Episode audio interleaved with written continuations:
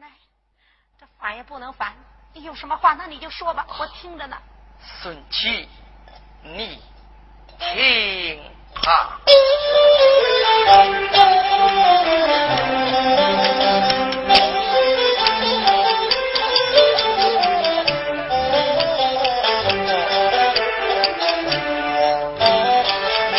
王金通在这里，把，那孙七叫。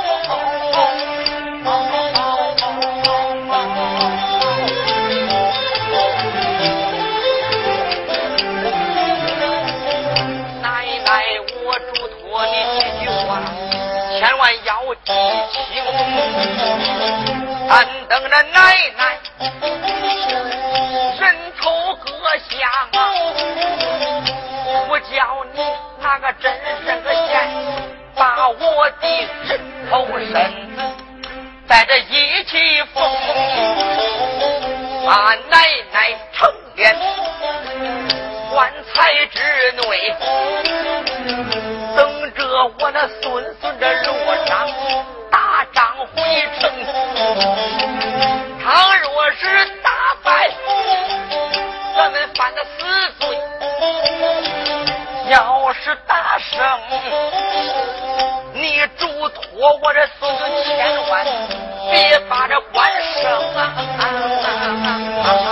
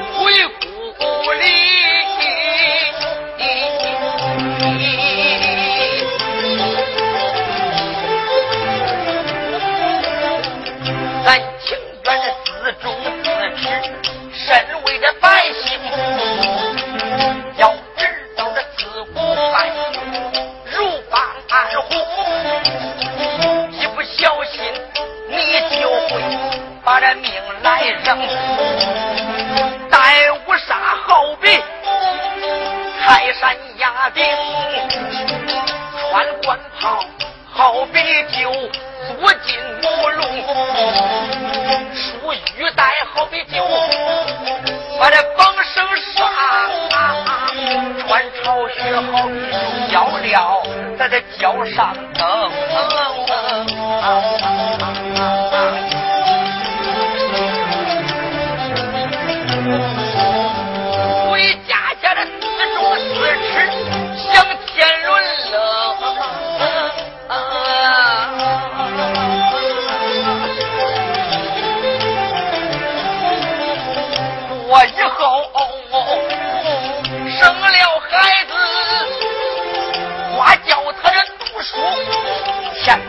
把官升，这本是奶奶我心腹之话，千万问你不要当成这耳旁风啊！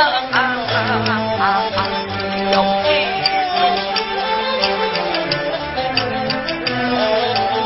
没想到奶奶说出这么伤。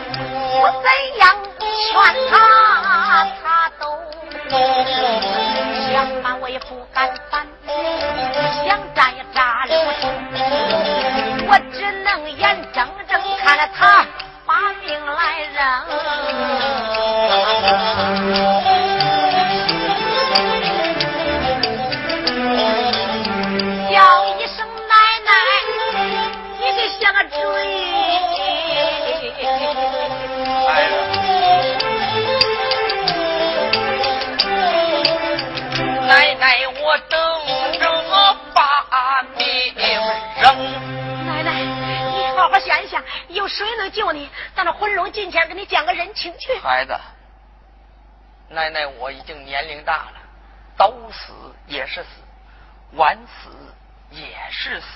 奶奶，不必多想了。奶奶，准备棺材为奶奶收尸，我也就心满意足了。这奶奶，把这眼睛一闭。再也不说话了。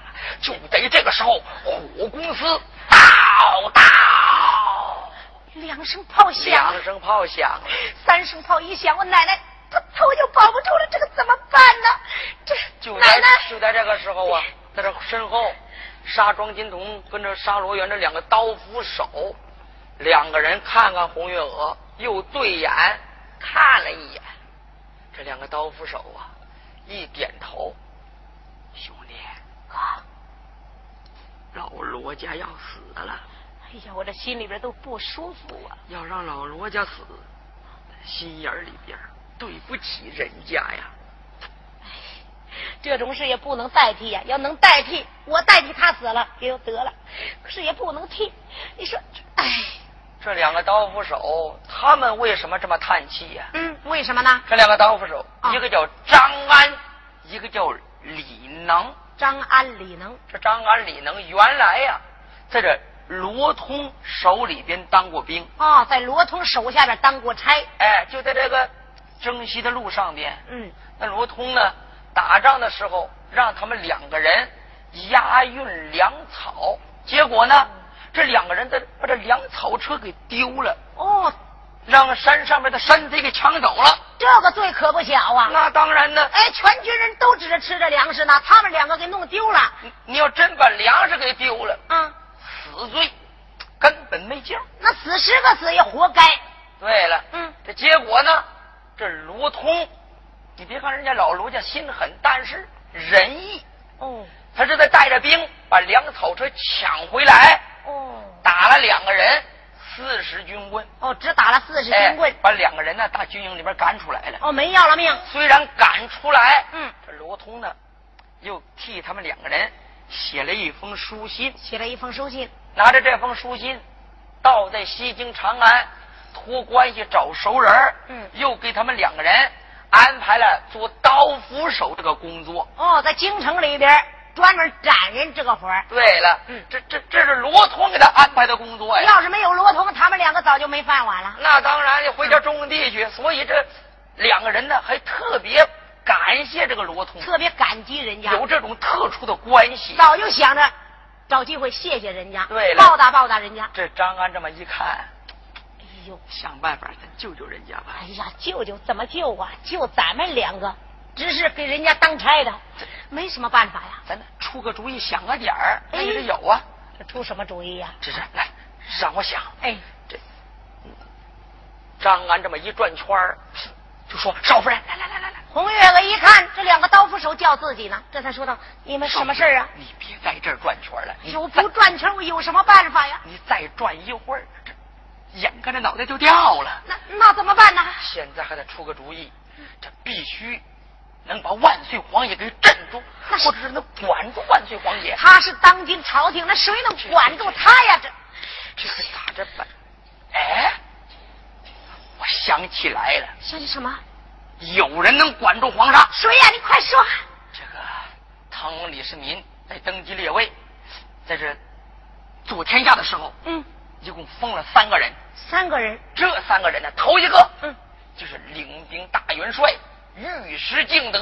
尉迟敬德这。尉迟敬德手使钢鞭呢，嗯，为了大唐立过汗马功劳，李世民呢，把尉迟敬德那口鞭就封为了大王鞭。可以管皇上。这个不过，尉迟敬德、尉迟元帅已经死了三年了，这不是废话呀！人家死了三年了，我总不能再去墓地里边把人家刨出来，叫他去管皇上。哎，还有一个谁呀？程咬金，程四爷，他那个斧头嗯被李世民称为砍王斧。哦，可以管皇上。那皇上不听话了，也能砍皇上哎呀，不行，你别说了。啊！这程咬金他也到四川成都去打仗走了，他也没在京城里边。这远水解不了近渴呀。对对对，这那第三个是谁呀？还有一个，嗯，秦琼、秦叔宝，他的大王锏，那书童锏也可以上打昏君，下达佞臣呢。别说了，这秦琼他早就死了，哎，死了有什么用啊？他死了，嗯，他那口锏，那不是还在秦府吗？对，他既然封那口锏了，那口锏在，就如同秦琼在呀。是啊哎这这不是这秦英不是在府里边？对对，你只要能把他大王剑拿过来，兴许呀，能救下你的奶奶。对，秦英他有打王剑呐，他可以利用他爷爷的打王剑打那个奸皇上啊。对对对对，那好，我马上去，我叫秦英去打这皇上，打他老爷去。红月娥这才说道：“你们两个呀。”暂时先别杀我奶奶啊！我一会儿就回来。我们不杀是不杀啊！我们能给你磨蹭一会儿，但是也磨蹭不了一大会儿啊。这个到时辰的时候，人家一点炮，咱就得开刀。不过他在点完炮之后，我呢在这磨几下刀，然后活动活动胳膊腿儿，也就最多能给你。拉扯十秒钟的时间，那好，你们能磨蹭多长时间就磨蹭多长时间。你赶，你你赶快去。我谢谢你们了啊！你你快点去啊！红月娥这才搬着人凳上了坐骑，把马一催，驾，要到秦府去搬兵。这一回不到秦府搬兵，倒还罢了；要是到在秦府搬兵，热闹了。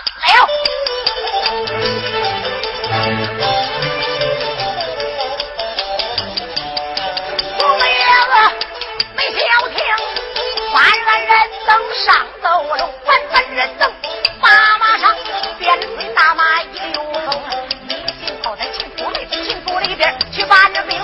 崔翻要是不搬来秦营，你为了狗笑话不明！要是搬来秦营，他眼睁睁把宝金殿闹不清，唱到此处乱多半，下回书中恁再听。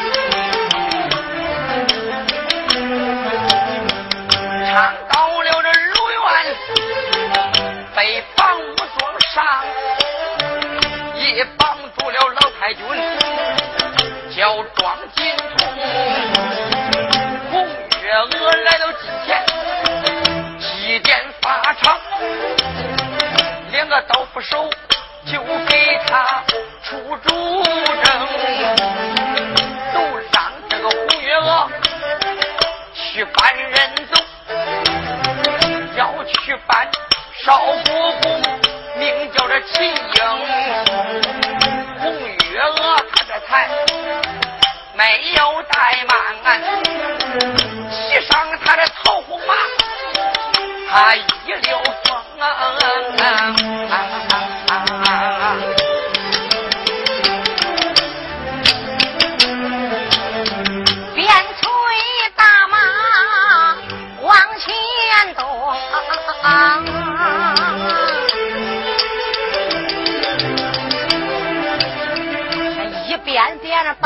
曹洪马都大惊，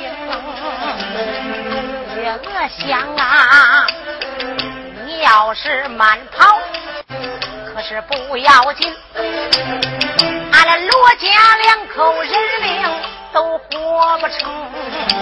马儿啊，你也给我争口气。今儿咱快跑的红，咱快点走，快点动，亲了府里边走一程啊。红月娥，骑着马这才来得快。一句话，亲夫不愿面前应。红月娥没怠慢，府门外才摔灯里俺下了能行。就往里边跑徐嘛老家人请安然不入京我说少夫人有啥事你在这里把我等我倒在里边听哎呀你别哎呀我的天呐一把手推开了老家人秦月娥满步跑的红我说快点跑快点动根本不用你来冰磨蹭一会儿时间久，还恐怕咱家里日子过不成。大跑小跑来得快，前边就是银安厅，漫步就吧银安将近，来到了里边了，官人分明，来到了里边仔细看。关见了表弟叫秦英，一身忠孝穿身上，拿着个书本正把书红红月娥。啊，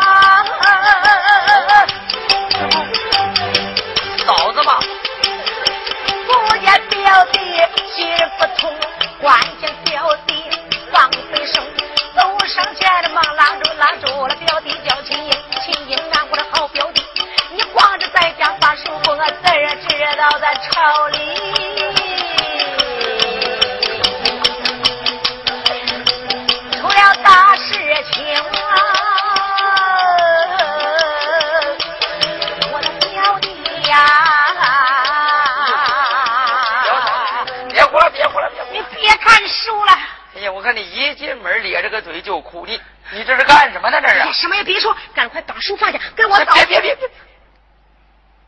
秦英披麻戴孝，在这大厅里边正看书呢。干什么呀？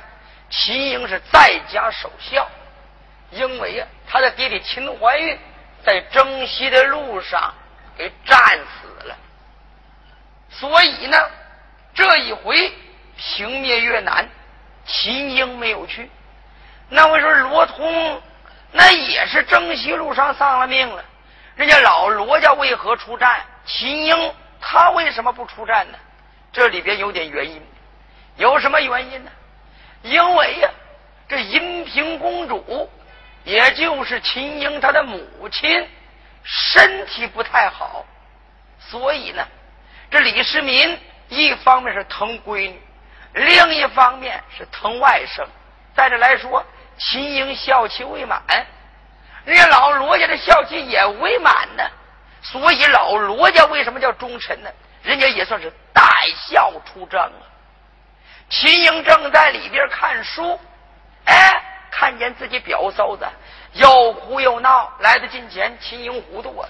表嫂子，这到底是怎么回事？这是啊！我说表弟，你就别看书了，你赶快拿着恁爷爷那大王剑，跟我一块到金殿去打那老爷去。你说这这。秦英是丈二的和尚摸不着头脑啊！你这这到底说的什么话？你这是？秦呦，我说表弟呀，要说起来这件事，我一句半句我跟你说不完，我也讲不尽呐。到底怎么回事？你得让我知道啊！哎呀，我说表弟呀，等会说咋回事？你让我听听啊！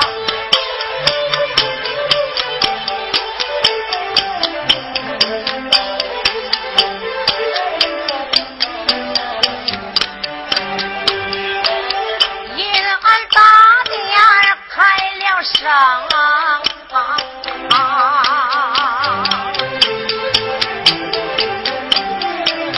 代表表弟你要当心，我的表弟呀，你光着在家来守孝，怎知道西京长安出了大事情？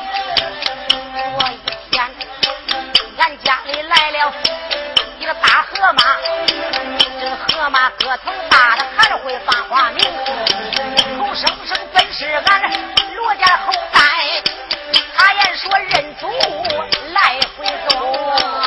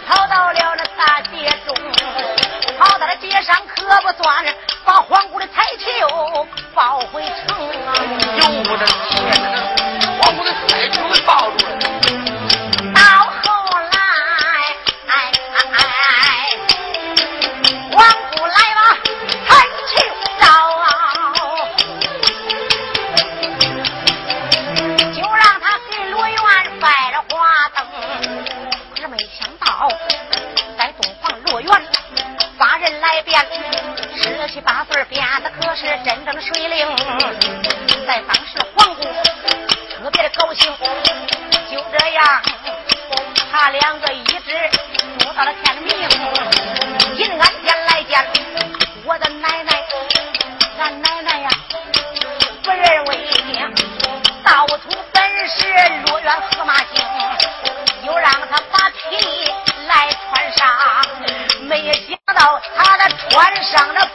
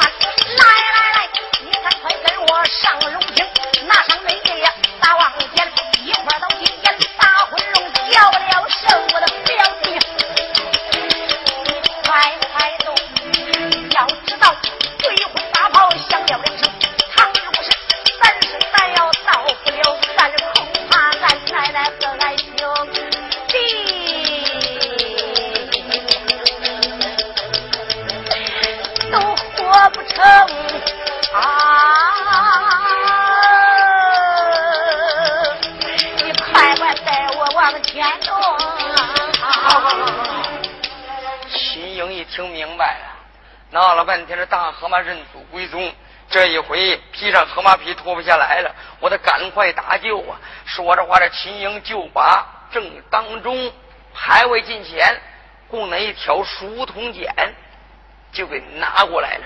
拿过来之后。嫂子，你等一会儿，我得换换衣服。哎呦，你别换衣服了，你赶快随我八宝金殿去见皇上去吧啊！你看我披麻戴孝。没事今儿可正好，要是打死了你老爷呀，你正好一身孝衣给他吊孝，快走吧你。红月娥这得拉着秦英啊出离大厅，吩咐人赶快备马。秦英这才骑上自己的黄骠马，跟着红月娥这两匹马。催马就出离秦府啊，离这八宝金殿还有二百多米。就在这个时候，就听这金殿的方向，到到到，三声追魂炮响了。秦营一勒马，吁吁吁，马站住了。这嫂子，红月娥一看，坏了。三声大炮一响，不用说，我的奶奶已经被杀了。秦英，都怨你那糊涂大老爷，把我们老罗家给坑苦了。你别恼，你让我倒在金殿再说。想到这儿，秦英跟着红月娥这两匹马，简短结束，来到五朝门外了。跑了十秒钟，跑了二百多米。这两匹马好像飞的一样啊！来到近前一看，再看这两个刀斧手，那个鬼头刀，哎呦我的妈呀，怎么还不来呀？咋了？在这正磨蹭呢，磨了几下刀，糊动糊动胳膊腿儿，糊动糊动脑袋，磨蹭了十秒钟，这十秒钟啊，刚好就把这。老罗家这两口人，这活命就给救了。秦英来了，秦英一看刀斧手这刀还没有往下落，就喊了一声：“刀下留人！”刀斧手一看是秦英来了，那就别杀了。这才说道：“哎，我们不杀了。”好了，你们两个人没有老爷传的圣旨，任何人不准杀人。是，我到这八宝金殿前去面见黄老爷。是，说着话，秦英。这才手拿着书童简，直奔八宝金殿。简短截说，来到五朝门外呀，刚想往上杀，站住！有御林军把这秦英给拦住了。啊，邵国光，呃，当今万岁吩咐过了，今天任何人不准到八宝金殿去给罗家讲情去，所以我们在这挡着路，你不能过去。这。麻烦您老人家先回去吧。秦英一看，五朝门外还挂着天子宝剑，这天子宝剑是什么意思？也就是万岁皇爷下了死命令了，任何人不准给老罗家讲情，因为庄金童跟着大河马绑出来，文武大臣好多人讲情啊。皇上恼了，把天子剑挂出来了，谁要给老罗家讲情，是一律同罪。秦英来了。秦英一看，赶快给我闪开！呃，这这这是皇上的命令，我们不能不听，所以我咋着？别人上金殿拦挡，我秦英上金殿，你也敢拦挡？呃，既然皇上说让我拦挡，呃，我不管是不是国公爷你，反正就是不不让进去。你说你非不让进，呃不让进，你给我招！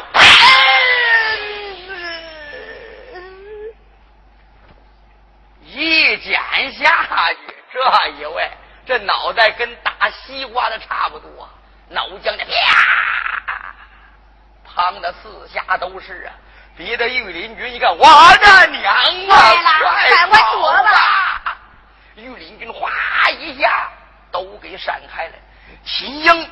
这才手拿着书童剑，直奔金殿呢。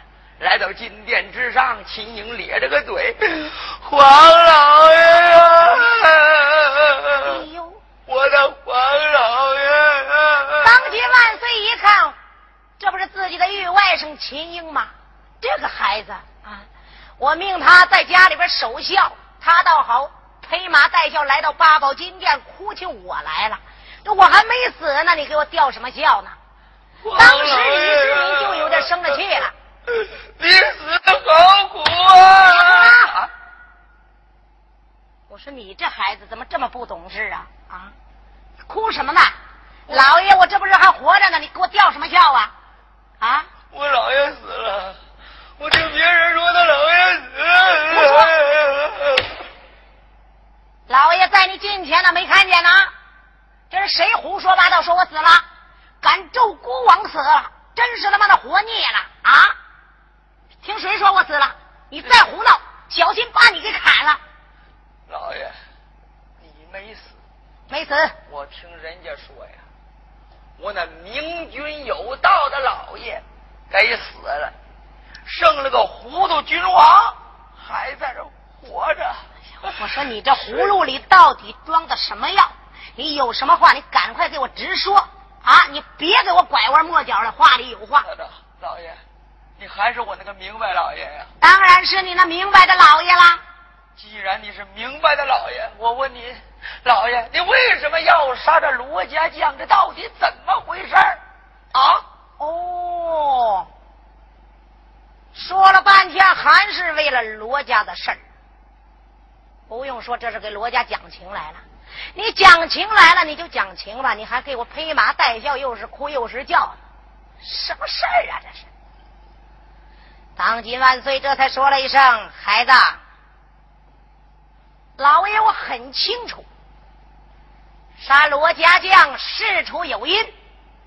罗元他长得丑，八宝金殿差点把我吓死，这就是犯了金驾罪，所以该杀。”至于庄金童嘛，他更该死，八宝金殿给他的孙孙讲情，是他的骨肉，他讲情那是情有可原。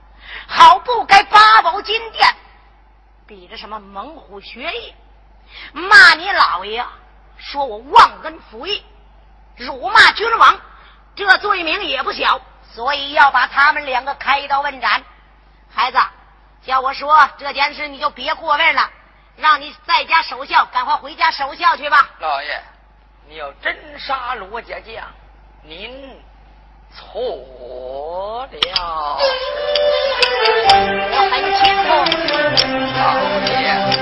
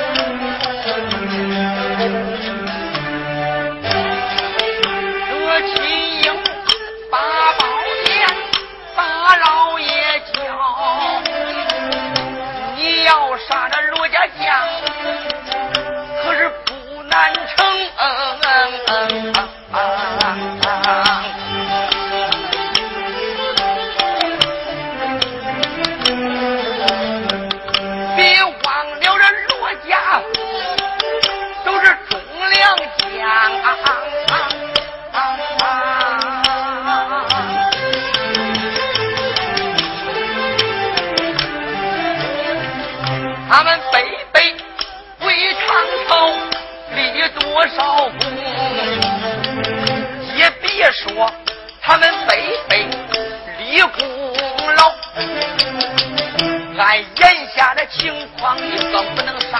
罗家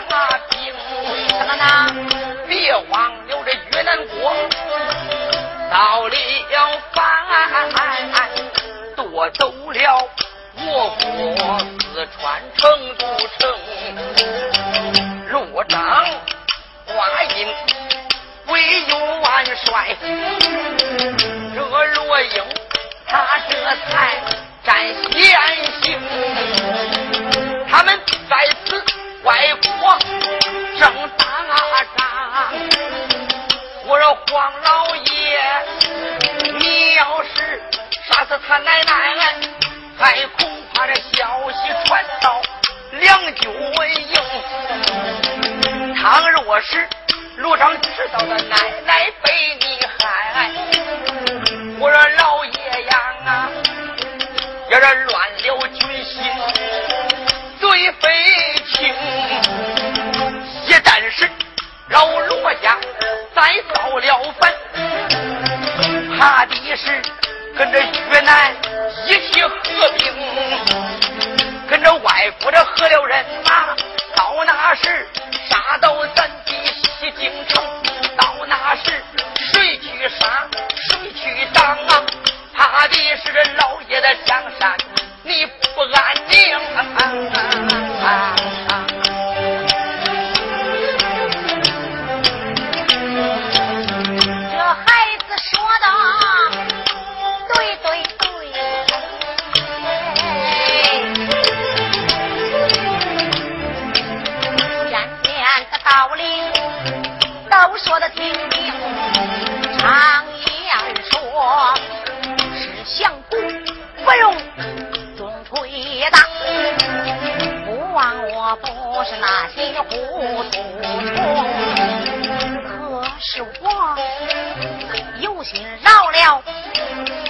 罗家命，又一想啊，饶了他呀，罗元就得给我闺女拜花灯。这件事都因为罗元做的错，要是拜堂岂不让孤王丢命？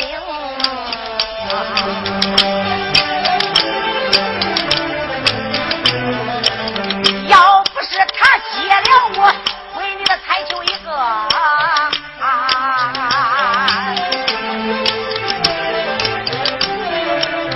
我早就免了罗元他的个罪。就因为接了彩球这件事儿啊，我喊的明明知道我喊的装弄不清，明明知道他们死的苦，我喊的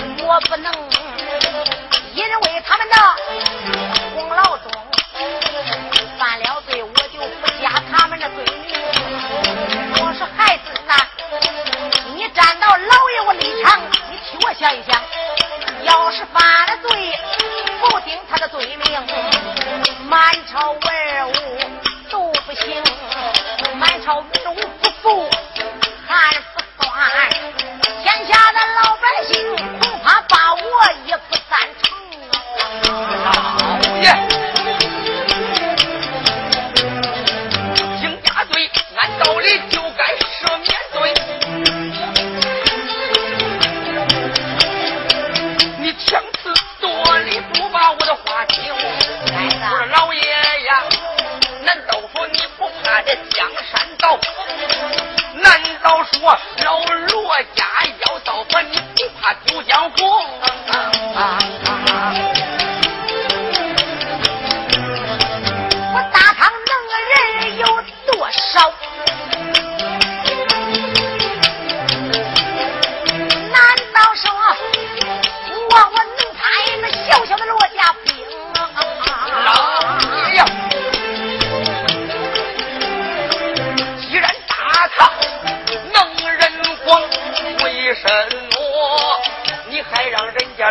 来出兵人家罗家孝期未满你求着人家还带孝来出征眼下人家犯了一点错你不该要杀人装心痛啊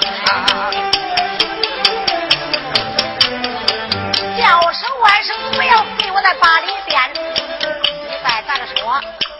反正这今天也得杀这个罗家兵。我说老爷呀，既然你不想骂你的这江山要，我真心实话我对你明。什么话？大唐的江山不是你一个人打。哦。大江山也有俺的秦家湖。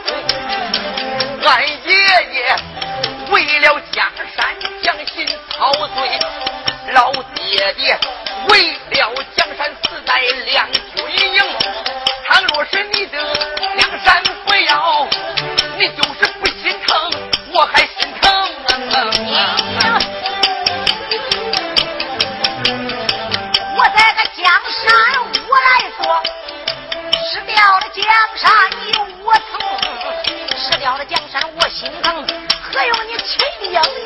来